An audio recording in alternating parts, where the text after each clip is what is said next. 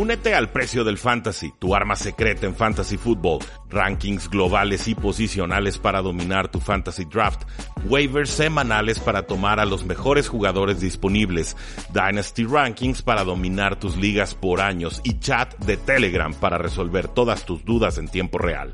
Visita stam.store diagonal precio NFL o da clic al link en este episodio para suscribirte.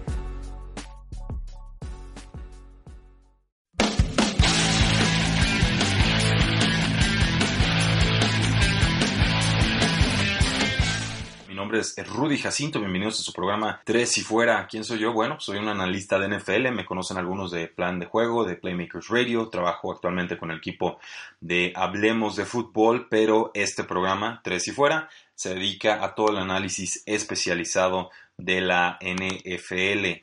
¿De qué vamos a platicar el día de hoy? Eh, creo que es un tema importante y es un tema que muchos aficionados eh, muchas veces no toman en consideración al momento de hacerle exigencias o, pedirle a su equipo que hagan movimientos de, agencia libre. Estoy hablando específicamente sobre el espacio salarial, el tope salarial, de cómo es eh, que los equipos o las franquicias de la NFL tienen que tomar decisiones muchas veces complicadas para tener que elegir a ciertos jugadores y también tener que dejar ir a otros jugadores más. Eh, esta idea del tope salarial o del espacio salarial se da a partir del Collective Bargaining Agreement o, el CBA eh, que se formuló en el 2011 y que de hecho fue, fue un eh, tope salarial de 120 millones de dólares.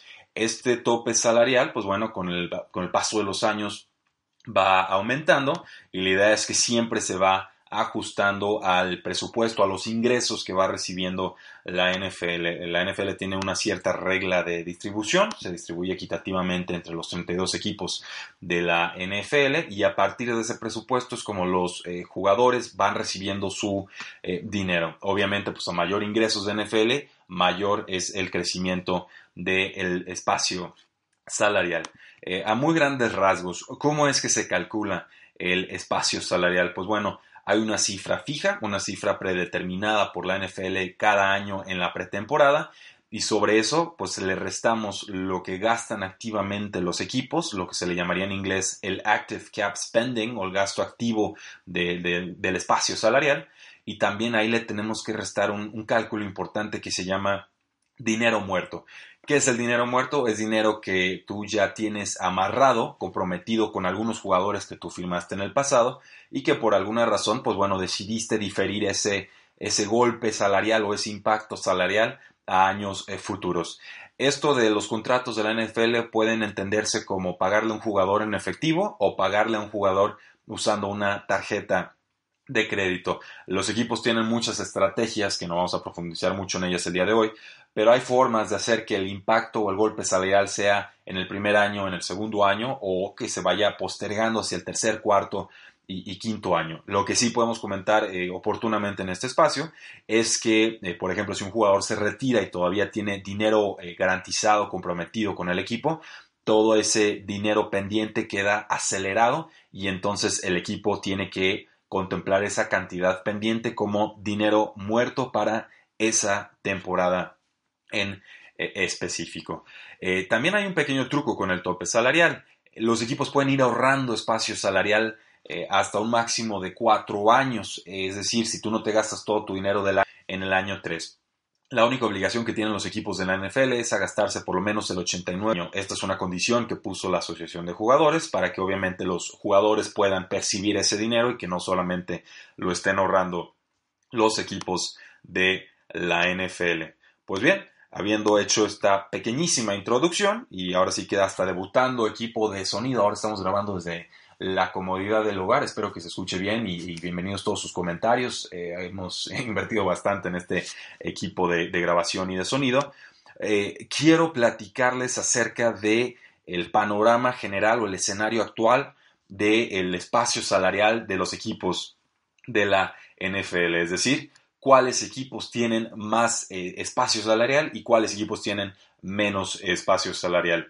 Y comentaba esto de los aficionados de la NFL porque pues es muy fácil pedir que nuestro equipo favorito firme a todas las estrellas de la NFL, ¿no? Y, creo que es, eh, pues es muy común, sobre todo en los nuevos aficionados que quizás no conozcan a profundidad eh, las reglas y lo intricado que puede ser el sistema legislativo y hasta judicial de la NFL. Pero hay, hay limitaciones, los equipos no tienen, digamos, la baraja abierta como si lo llegaron a tener equipos de los 70s, 80s o incluso algunos eh, de los noventas. Hay limitaciones, los equipos tienen que ser inteligentes en su manejo eh, del tope salarial. Obviamente los veteranos te cuestan más dinero que un novato, que eso también son consideraciones importantes al momento de construir una franquicia, sobre todo en la posición de, de mariscal de campo. Y pues bueno, creo que al momento en que recapitulemos o veamos cómo está acomodado, cómo hay espacio salarial a lo largo de la NFL, entenderemos por qué varios equipos han hecho movimientos muy agresivos y por qué otros más, eh, pues a duras penas se han escuchado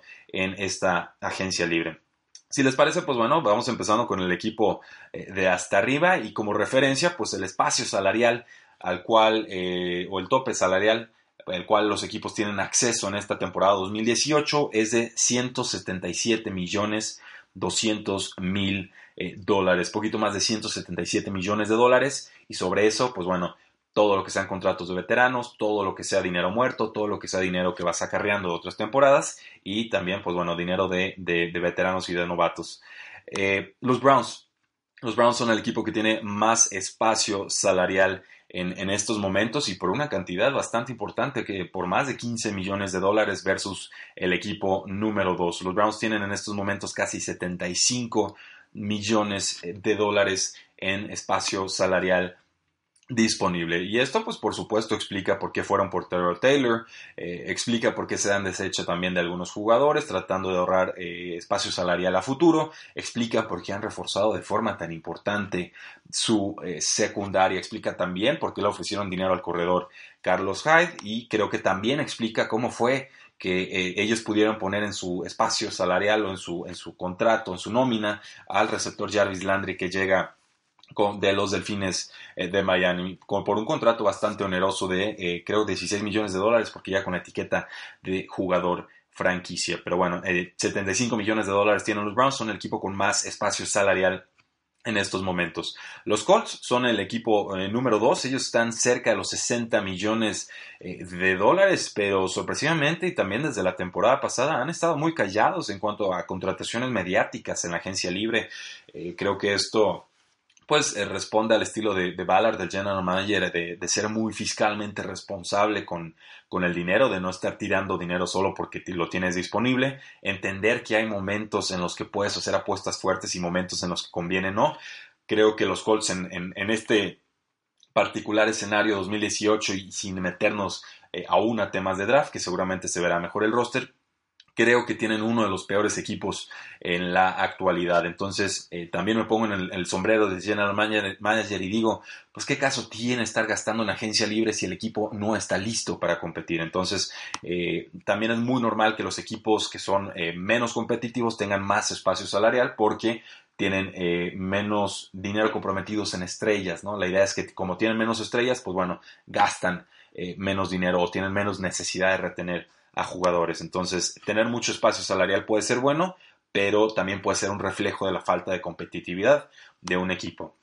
El, tercer equipo, la tercera franquicia en cuanto a espacio salarial, los San Francisco 49ers, un equipo que tiene casi 47 millones de dólares, y esto después de haber firmado a Jimmy Garoppolo y también después de haber firmado a Richard Sherman y al corredor Alvin Kamara a uno de los contratos más altos en la posición de eh, corredor. Creo que es el cuarto contrato más alto en la actualidad en la NFL para un corredor.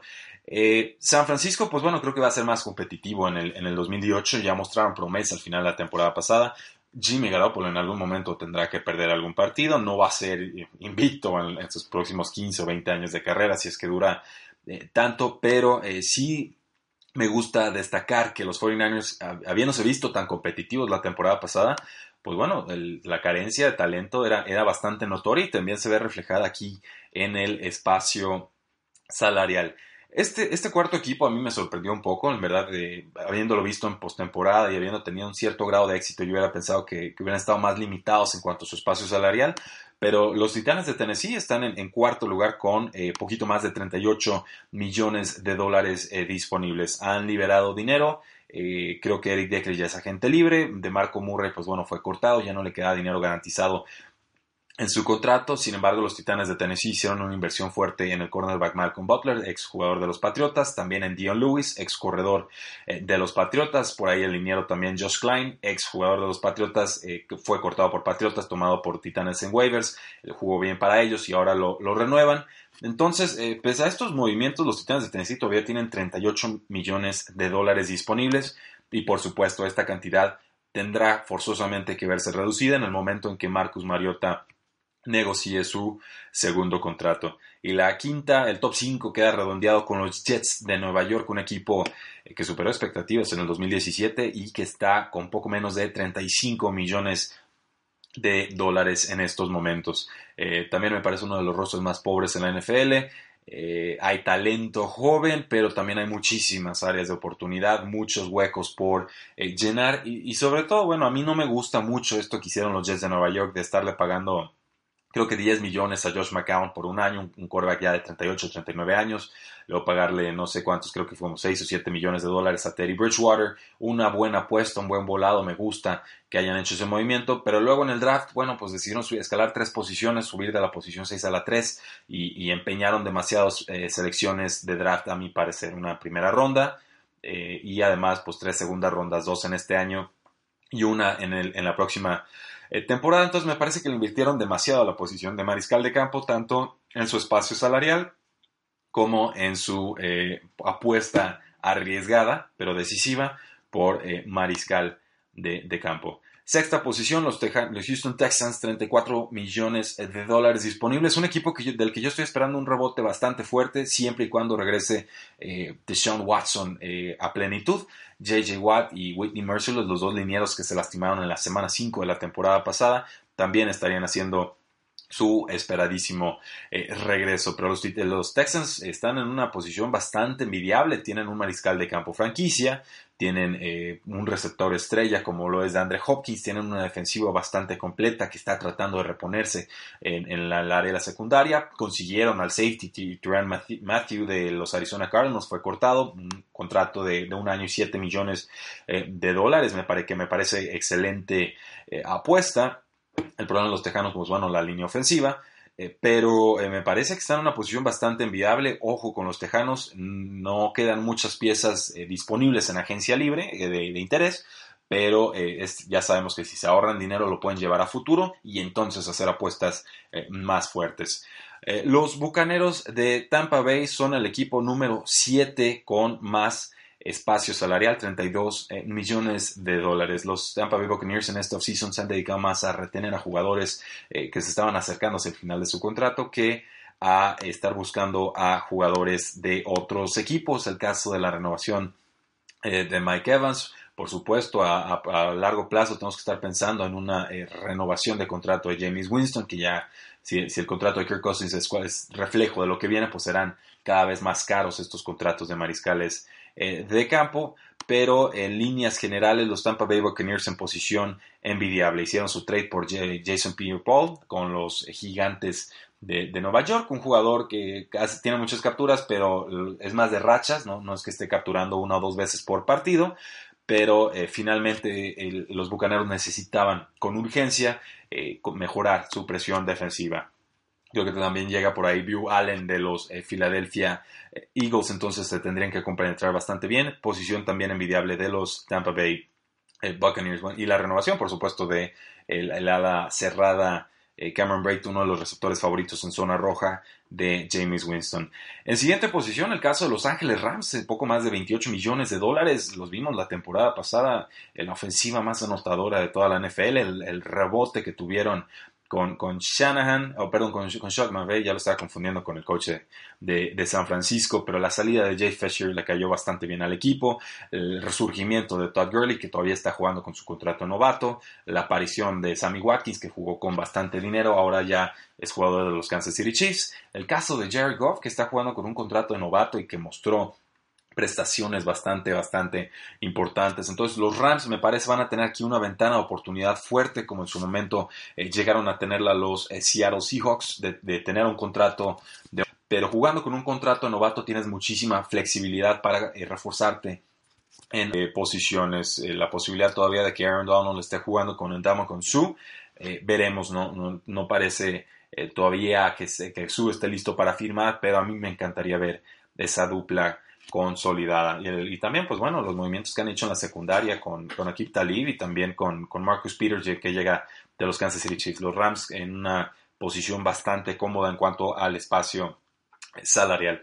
En siguiente posición tenemos a los Osos de Chicago, un equipo pues con que mostró prestaciones bastante bajas la temporada pasada, un poco menos de 28 millones de dólares. Se han reforzado de forma importante con Allen Robinson, han conseguido por ahí a, más receptores, consiguieron a, Trey Burton, el ala cerrada número 2 de las Águilas de Filadelfia, que pues es un poquito más bajo, no tan corpulento, pero es bastante ágil y tiene eh, buenas manos. También, bueno, aquí una ventana de oportunidad para los Osos de Chicago. Si Mitchell Trubisky eleva sus prestaciones, pues eh, eh, tendrán que ser competitivos y con un contrato novato eso siempre te permite reforzarte mejor en otras bueno, también lograron retener a su Cal Fuller con la etiqueta eh, de jugador franquicia, casi se lo llevan los, los Green Bay Packers, igualan la oferta. Entonces hay espacio, hay buena defensa, una ofensiva que va a la alza, hay nuevos receptores. Yo espero una mejora importante de los Osos de Chicago en el 2018. Eh, sorprende un poco por lo competitivo que ha sido este siguiente equipo, pero los vikingos de Minnesota, mucho espacio salarial, de hecho sorprende bastante, tienen 21 millones 671 mil eh, dólares y es un equipo que se reforzó de forma importante con Kirk Cousins, un contrato completamente garantizado a tres años. Tienen a a Kyle Fuller, tienen a Stephon Dex todavía en su contrato novato, a Aaron Thielen de forma bastante eh, accesible, una defensiva muy, muy reforzada, tendrán dinero al parecer para ser competitivos a, mediano plazo, ¿eh? sinceramente me parece bastante dinero para ya haber amarrado a un eh, quarterback van a tener que hacer, eso sí, renovaciones importantes en la posición de la defensiva, van a llegar varios contratos de golpe, seguramente no podrán retenerlos a todos, pero ojo con los vikingos de Minnesota, están manejando de forma muy inteligente su espacio salarial. Aquí, bueno, entramos a una nueva sección de, los rankings, digamos, de, del espacio salarial, ya son equipos que están por debajo de los 20 millones de dólares de espacio. Estamos hablando de equipos como los Broncos de Denver, estamos hablando de los Green Bay Packers y estamos hablando de los Washington eh, Redskins. Vamos por partes ahí. Los Denver Broncos, bueno, la apuesta que hicieron fue por Case Keenum. Eh, no me termina de llenar, pero no les quedaron muchas opciones a, los Broncos eh, de, Denver. Se queda de Marius Thomas, quedan algunas piezas importantes a la, defensiva. Tienen una buena posición en el draft. Podría llegar un mariscal de campo en esas selecciones tempranas. por parte de los Green Bay Packers deciden deshacerse de Jordi Nelson, deciden firmar a Jimmy Graham. No sé si me encanta la, el cambio la transformación ofensiva que, esto representa, pero es la decisión que tomaron los eh, empacadores de, Green Bay y también, bueno, que hayan recibido al, jugador Sheldon Richardson con un contrato bastante accesible, eh, adquisición importantísima, la línea ofensiva de Green Bay se convierte de repente en una de las más eh, fuertes de la NFL, a mi parecer. Vamos viendo cómo se transforma la, ofensiva, vamos viendo cómo regresa Aaron Rodgers, pero por espacio salarial en estos momentos los empacadores de Green Bay no están teniendo demasiados eh, problemas. Esto va a cambiar próximamente porque Aaron Rodgers va a estar renegociando un contrato y seguramente será el más alto de la NFL. Los Washington Redskins era el tercer equipo que hemos mencionado en este bloque. Pues obviamente cambiaron de, de Kirk Cousins, pasan ahora con, con Alex Smith, le dan un contrato eh, con garantías importantes a largo plazo la contratación eh, cara y no me convence mucho de Paul Richardson, el receptor profundo de los Seattle Seahawks, que pasa ahora a la franquicia de, eh, de Washington. Pero bueno, finalmente esto los deja con casi 19 millones de dólares de espacio. Queda dinero para que los Redskins hagan movimientos en esta agencia libre o decidan llevarse ese dinero a temporadas futuras. Los Jacksonville Jaguars con 18 millones 544 mil dólares. Uno de los equipos más competitivos, un equipo que decidió renovar a Blake Bortles por dos temporadas. por un promedio de 13 millones de dólares anuales. No estoy tan peleado con la decisión, aunque creo que se están comprometiendo demasiado con un jugador que francamente no, no, no, del que no espero del estirón, aunque aún puede mejorar eh, un poco de lo que nos ha mostrado hasta el momento. Pero una defensiva muy competente que tuvo que dejar ir al cornerback Aaron Corbin, que ahora juega con los Houston eh, Texans, pero que por ejemplo le ofreció un contrato de un año y nueve millones a Dante Moncrief, un, jugador con, condiciones eh, físicas excelentes, pero que nunca terminó de, de estallar con los Indianapolis Colts. Pues bueno, viene a reforzar una ofensiva por aire bastante competitiva con jugadores como Didi Westbrook, con jugadores como Keenan Cole, con el mismo Marquise Lee, que es el receptor slot y que fue renovado por el equipo. La franquicia número 15 en estas eh, rankings de más o menos espacio salarial le corresponde a los Cincinnati Bengals, un equipo con 17 millones 800 mil eh, dólares, un equipo que pues sigue a la deriva en cierta forma, un equipo que ha renovado a Marvin Lewis, un equipo que, ha sido gris desde hace tiempo y no, no parece haber forma de eh, remediarlo de forma convincente. Retuvieron al jugador eh, Tyler Eifert, han hecho algunas adquisiciones en la posición de eh, linieros ofensivos, dejaron ir a Jeremy Hill, un corredor del que ya francamente no esperaban demasiado, pero finalmente los Cincinnati Bengals están a la mitad de la tabla en cuanto a espacio salarial. Los Buffalo Bills con eh, poquito más de 15 millones de dólares en la posición número 16, eh, un roster con muchísimas necesidades, un roster que dejó ir a un mariscal de campo que a mí me parece eh, suficiente, que en Taylor. Deciden apostar por el coreback suplente de los Cincinnati Bengals, AJ McCarron, una, apuesta válida, por lo menos un poquito más de, de experiencia o de veteranía en la posición, si es que le podemos llamar un veterano a alguien que no ha tenido ni una temporada completa, pero los Buffalo Bills, por supuesto, uno de los favoritos a escalar posiciones en este draft para conseguir su mariscal de campo franquicia. En estos momentos 15 millones de dólares, muchas necesidades en la posición de receptor, el escandalazo este de Say Jones que, estuvo sangrando de su pie porque pateó un vidrio y se encuerado, no, no sabemos ni siquiera qué, qué, terminó de pasar ahí, pero pues no parece que esté en un espacio mental adecuado para eh, regresar a la NFL en estos momentos. Pues bueno, eh, muy deficiente el elenco de receptores de los eh, Buffalo Bills. Los Oakland Raiders, un poquito más de 15 millones de dólares. Y vamos a hablar, de hecho, nos pidió el, público que habláramos sobre John Gruden lo que representa su llegada a los Oakland Raiders. Lo haremos, no sé si en un podcast de esta semana, pero próximamente. pero les adelanto, no, estoy muy convencido con los movimientos que están haciendo los Oakland Raiders porque están dejando ir a jugadores eh, y reforzándose con jugadores más veteranos que los que están dejando ir. Y eso es una fórmula peligrosa en una, situación o en una eh, NFL que te exige ser cada vez más rápido para poder contrarrestar las potencialidades eh, ofensivas. Pero bueno, por estos momentos 15 millones de dólares para los Raiders. Recordemos, Derek Carr ya está jugando con su segundo contrato, entonces no habría una renovación próxima en el horizonte. Los Seattle Seahawks, bueno, se han cansado de soltar a jugadores talentosos en este offseason. Muchísimos jugadores, ya la, legión del boom es cosa del pasado. Solo les queda eh, Earl Thomas, el safety, Cam Chancellor. Ni siquiera sabemos si va a regresar a, plenitud a los emparrillados, pero en estos momentos con eh, 14 millones 750 mil dólares, una línea ofensiva deficiente, un equipo de receptores bastante eh, competitivo a mi parecer, un mariscal de campo que es un mago, que a mí me, encanta, Russell Wilson, eh, y una línea defensiva pues que también va a estar bastante mermada con la salida de, Michael Bennett, que lo mandaron a las Águilas de, Filadelfia. Eh, tiempos de reconstrucción para los Seattle Seahawks creo que están en serio riesgo de no llegar a postemporada por segunda ocasión consecutiva, pero hay espacio salarial, todavía pueden hacer algunos movimientos. El caso de Los Ángeles Chargers, un equipo que tiene 12 millones 700 mil eh, dólares, se han reforzado de forma importante, retuvieron a, un cornerback que no es tan conocido, pero sí fue uno de los mejores de la temporada pasada, que se llama Casey eh, Hayward. Creo que en estos momentos Los Ángeles Chargers están en una posición bastante envidiable con un mariscal de campo franquicia, con una línea ofensiva reforzada, eh, con la llegada de, de Pouncey, que fue cortado con los Delfines eh, de Miami. También estarían recuperando su guardia Forrest Lamp, que fue uno de los mejores guardias del draft anterior. Se lastimó y se perdió toda la temporada. Por ahí también lograron retener a, Terrell Williams como una opción de pase alta y veloz.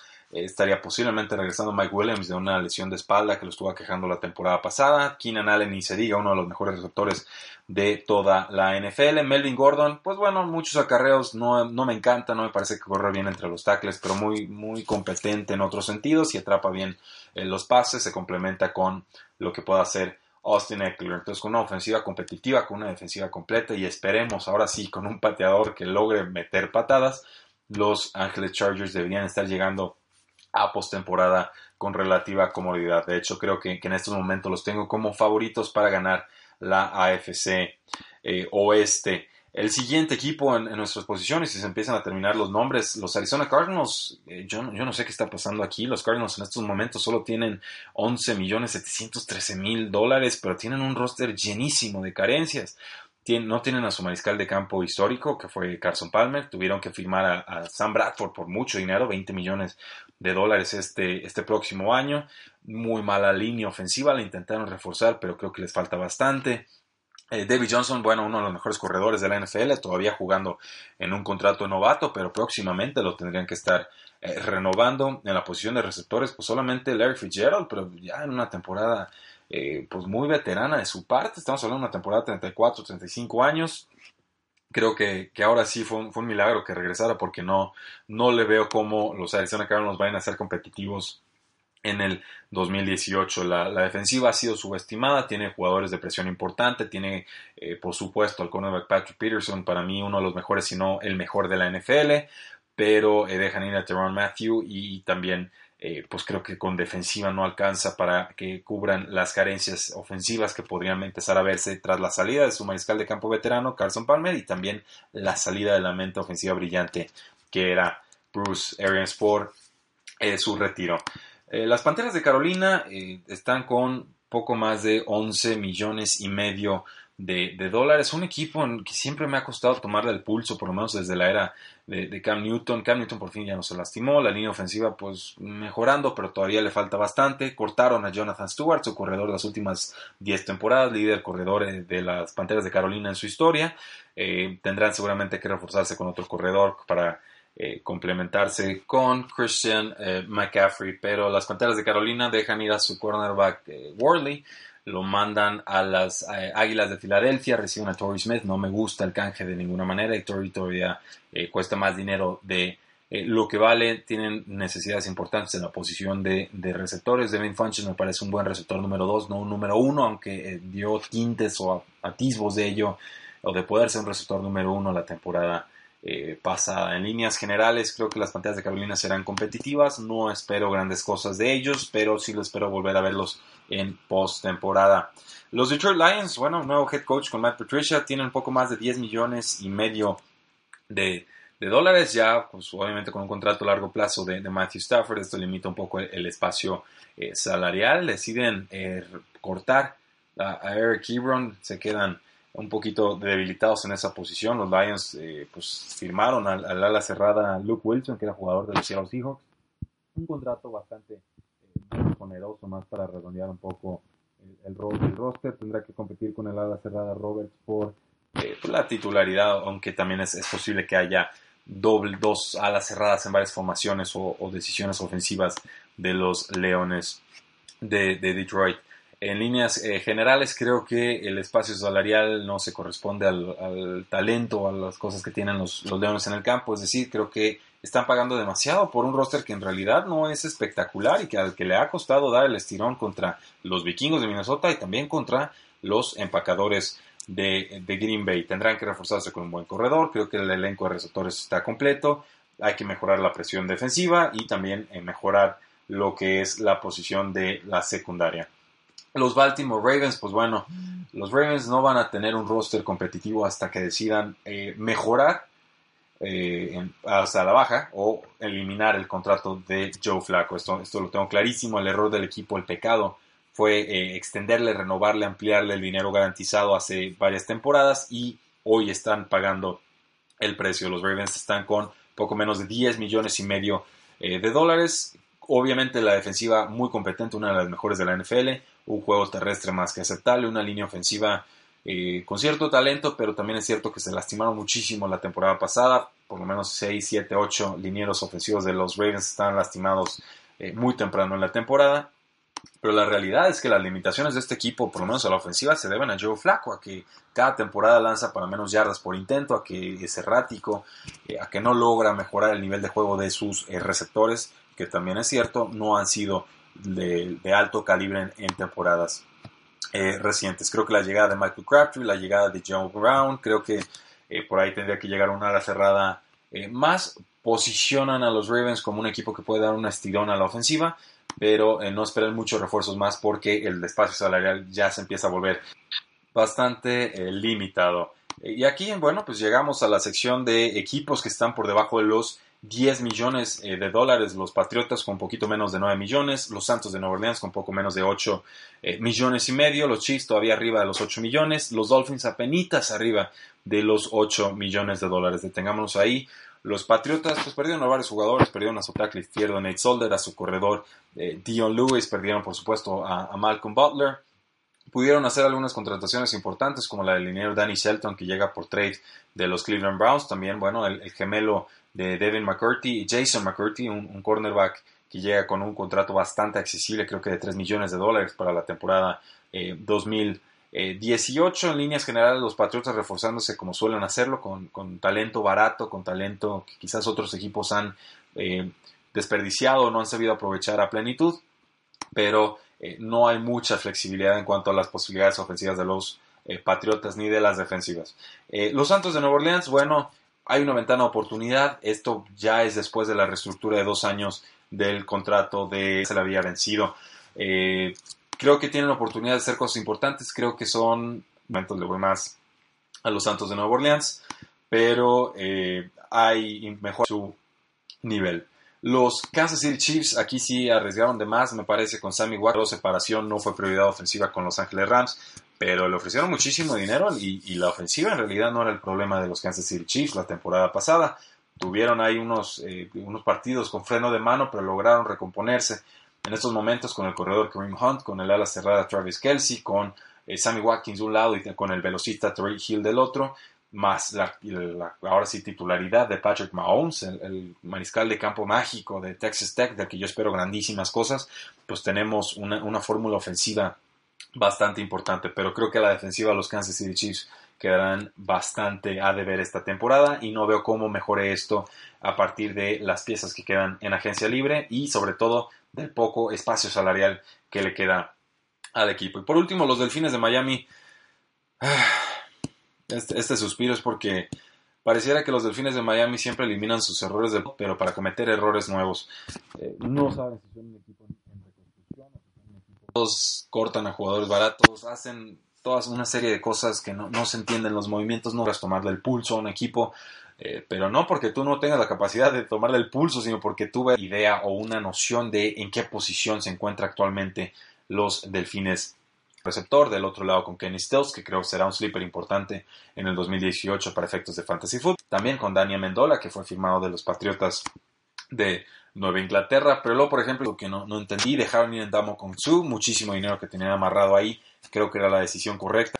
Eh, desquitaron. Entonces, los Delfines de Miami, un equipo que está eh, perennemente en el Cowboys, Falcons y Steelers. Los Gigantes de Nueva York con poco menos de 6 eh, millones y medio. Los Vaqueros de Dallas, los Falcons con un poquito menos dinero, pero todavía arriba de los espacio salarial en estos eh, momentos. Los gigantes de Nueva York, pues bueno, 16, y Lemán parece que será su mariscal de campo titular. Han dicho que todavía confían en él, que creen que él queda carrera. yo no estoy tan seguro de ello, pero el equipo va a proceder como si esto fuera ya una garantía. El, caso de las Águilas de Filadelfia, eh, muy apretados en cuanto a su espacio salarial, pero lograron retener a jugadores como, como el linebacker que parecía que se les iba, Nigel eh, Braham, pero las Águilas de Filadelfia han sido inteligentes, no han tenido miedo de utilizar sus jugadores como piezas de cambio para adquirir a otros eh, jugadores. Lograron conseguir a Jalori Nata, un, liniero defensivo pesado, corpulento, veterano, pero muy talentoso. Lo de Braham, pues creo que también es una eh, masiva adquisición o recontratación, las Águilas de Filadelfia seguirán siendo eh, competitivas. Los Vaqueros de Dallas, bueno, hasta hace algunos días eran el equipo con menos espacio salarial de toda la NFL. Una reestructura del contrato del ala cerrada Jason Witten, que lo han hecho tantas veces, les permite un poquito más de flexibilidad, creo que libera como 3 millones eh, de dólares. Eh, yo hubiera considerado seriamente el cortar a, Des Bryant, un jugador que ya no está eh, valiendo lo que cuesta, un jugador que ha sido problemático por momentos, que no se entiende del todo en, el campo de juego con el quarterback Dak Prescott, que tiene un estilo de juego de pases más cortos y Des Bryant en su momento pues, era pases profundos y sobre todo zona roja. Esto no está sucediendo y creo que su rol cada vez se vuelve menos importante. parece que el equipo lo va a retener, pero eh, no sé si esta sea la decisión eh, correcta. Los Atlanta Falcons, bueno, uno de los equipos, si no el equipo con mayor estabilidad de toda la NFL, no fueron espectaculares la temporada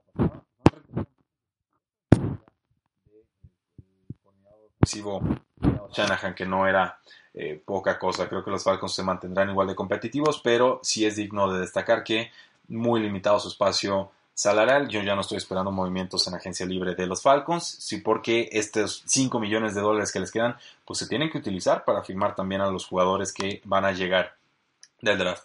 Y los Pittsburgh Steelers, pues también muy calladitos. Yo veía muy enojada la nación acerera. Decían, bueno, necesitamos refuerzos. ¿Dónde están los refuerzos? Denos refuerzos.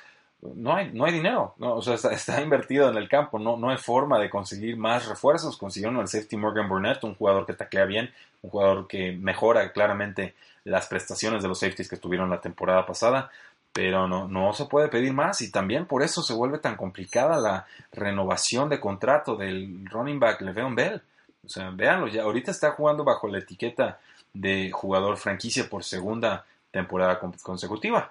Pero si la idea es retenerlo a largo plazo, pues bueno, ese dinero de alguna forma tendrá que verse asignado y se, está muy limitado, digamos, el espacio salarial en, estos momentos. Lo lógico sería, por supuesto, que eh, difirieras mucho de ese dinero y entonces pudieras liberar eh, más espacio salarial para el 2018. Pero hoy por hoy, mi teoría es que Le'Veon Bell va a volver a jugar con la etiqueta de jugador franquicia y que esta sería su última temporada con los Pittsburgh eh, Steelers, por más controversial que suene esta opinión. Pues bueno, señores, damas y caballeros, esto fue el resumen del espacio salarial al momento del 2018. Estamos hablando del marzo 25 del 2018. Y solamente cerrar con una breve observación. Esto del tope salarial es muy flexible, es muy fluido. Más que una regla una imposición una limitación, eh, es más como una recomendación, si somos bastante sinceros. Eh, si un equipo quiere abrir espacio salarial, casi siempre tiene la opción o la forma de hacerlo.